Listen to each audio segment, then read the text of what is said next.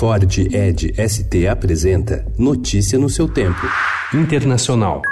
Hoy he firmado y enviado al Congreso un proyecto de ley que crea un mecanismo de estabilización en el precio de la energía. Sabemos que esta agenda social no resuelve todos los problemas, pero también sabemos que constituye un importante alivio y un importante aporte a resolver esos problemas y a mejorar la calidad de vida de nuestros compatriotas. Y también quiero decirlo con mucha franqueza, esta agenda va a significar O presidente do Chile, Sebastián Pinheira, anunciou ontem novas medidas para conter os protestos, que completaram uma semana. Entre as concessões estão o relaxamento do toque de recolher em Santiago, o congelamento da tarifa de energia elétrica e um convite à ONU para analisar possíveis violações de direitos humanos ocorridas na repressão às manifestações que deixaram 18 mortos.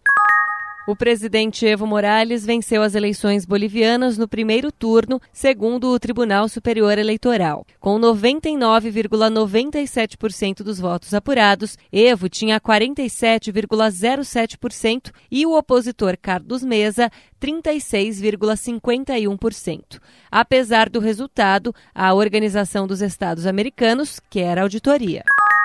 Um, it's time, frankly, that uh, the opposition summoned up the nerve to submit themselves to the judgment of, of our collective boss, which is the people of, of the UK.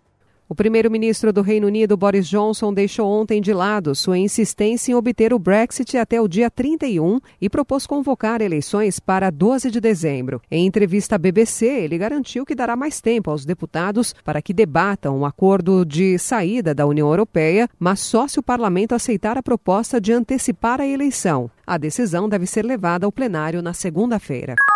Os 39 mortos encontrados em um caminhão frigorífico perto de Londres eram todos cidadãos chineses. Segundo a polícia britânica, provavelmente eram imigrantes que foram vítimas de traficantes de seres humanos que ganham dinheiro levando gente da Europa para o Reino Unido. Uma grande investigação está em andamento para determinar as circunstâncias que levaram às mortes.